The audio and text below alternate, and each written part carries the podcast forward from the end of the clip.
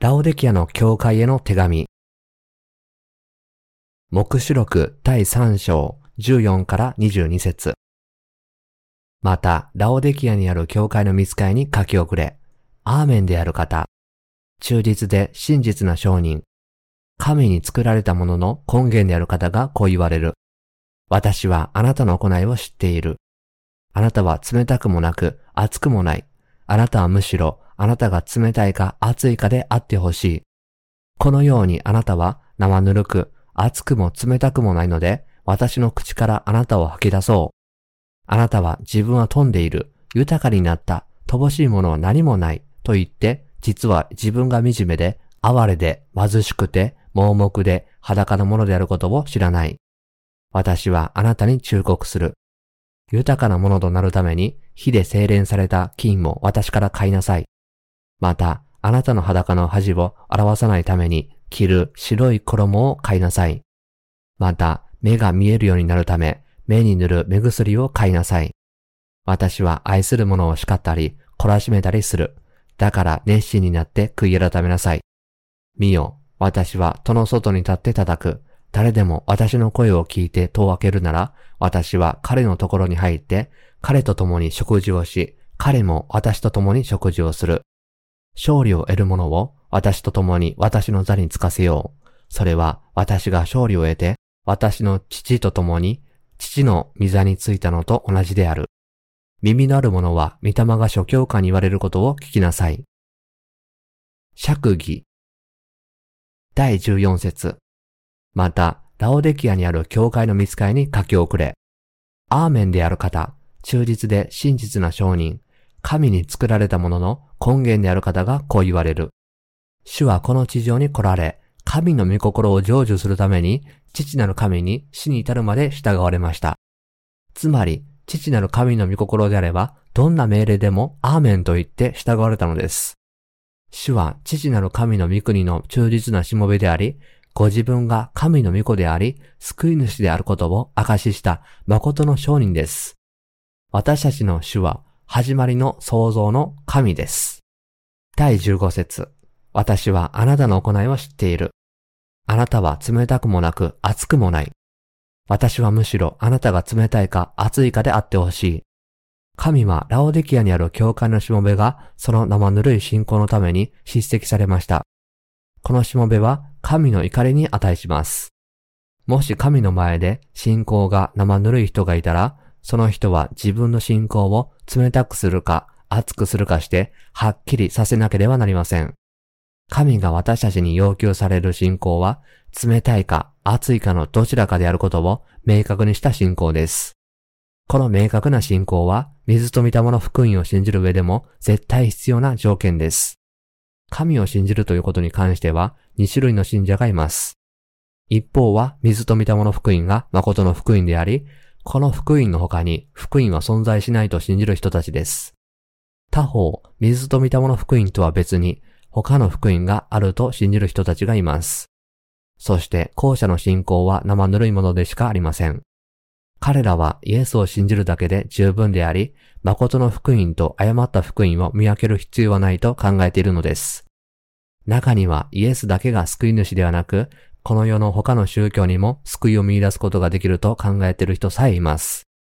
ラオデキアにある教会のしもべの信仰も、彼らの信仰と同様に、水と見たもの福音以外に福音はないという、誠の福音と誤った福音の区別がはっきりしない生ぬるいものでした。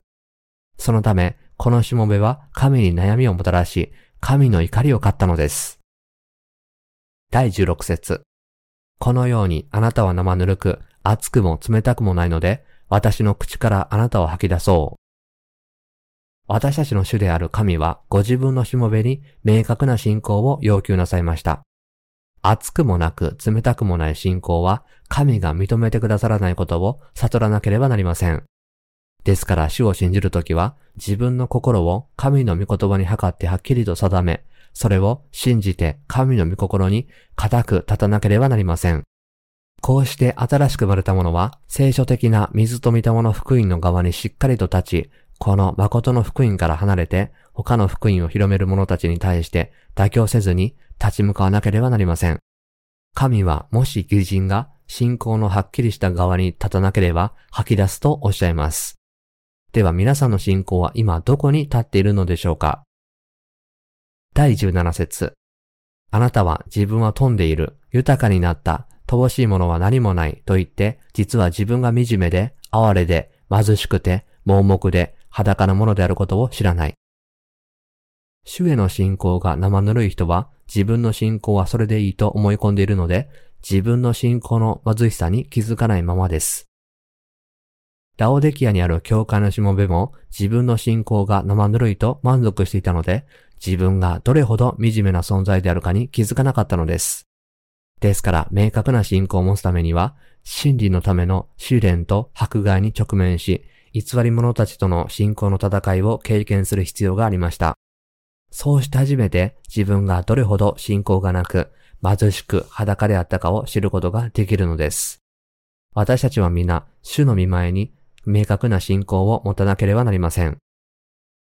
第18節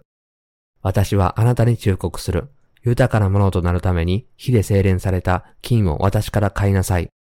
また、あなたの裸の恥を表さないために着る白い衣を買いなさい。また、目が見えるようになるために目に塗る目薬を買いなさい。神はラオデキアにある教会の見つかいに信仰を磨き上げるようにおっしゃいました。ラオデキアにある教会のしもべは自分の信仰の土台を水と御霊の福音で立て直し、完全な義の衣を着せられなければなりません。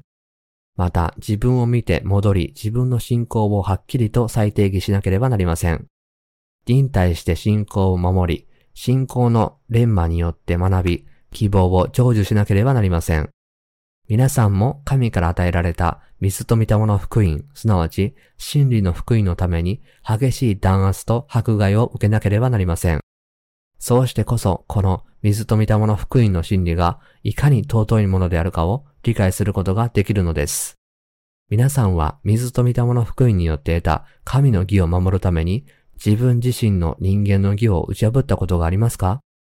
人間の義を打ち破った人は神の義がどれほど尊く祝福されたものであるかを知っています。主を信じる信仰がなければ、自分の信仰生活がただ惨めなものになることを悟らなければなりません。従って、主が私たちの前にいる先人のしもべたちにお当たりになった信仰を学んで、自分の信仰のない地部を覆わなければなりません。私たちは誠の信仰を学ぶためには、犠牲が必要であるという事実を忘れてはなりません。誠の信仰は霊的な先人たちの信仰の歩みに一歩一歩従って学ぶものですから、犠牲という対価を支払わなければなりません。また、神の御国の建設と信仰の発展のためには、この世のものを失い、主のために全てを捨てる覚悟をしなければなりません。第19節私は愛する者を叱ったり、懲らしめたりする。だから熱心になって悔い改めなさい。主は主の愛を知って信じている人たちが、その信仰が行いを伴わなければ、叱ったり懲らしめたりします。ですから主に愛される人たちは、主のために一生懸命に働き、誠の信仰を持って主に従わなければなりません。第20節見よ、私は戸の外に立って叩く。誰でも私の声を聞いて戸を開けるなら、私は彼のところに入って、彼と共に食事をし、彼も私と共に食事をする。神のしもべとなった者は、喜びも悲しみも神と分かち合います。主のために働く者は、常に主の御言葉を信じていき、その信仰によって、主はいつもすべての見業を成就してくださいます。第21節勝利を得る者を私と共に私の座につかせよう。それは私が勝利を得て、父の御座についたのと同じである。誠の信仰は殉教を受け入れる準備ができているかどうかによって、得たり失ったりします。主の御言葉を信じてサタンと戦う人は勝利を得、主と共に栄光を受けます。生徒たちと神のしもべはいつもサタンとの霊的な戦いに身を投じています。この戦いの中で主の御言葉を信じていれば必ず勝つことができます。このようにサタンとの戦いに勝利する人は、主と共に栄光を受けます。第22節耳のある者は御霊が諸教科に言われることを聞きなさい。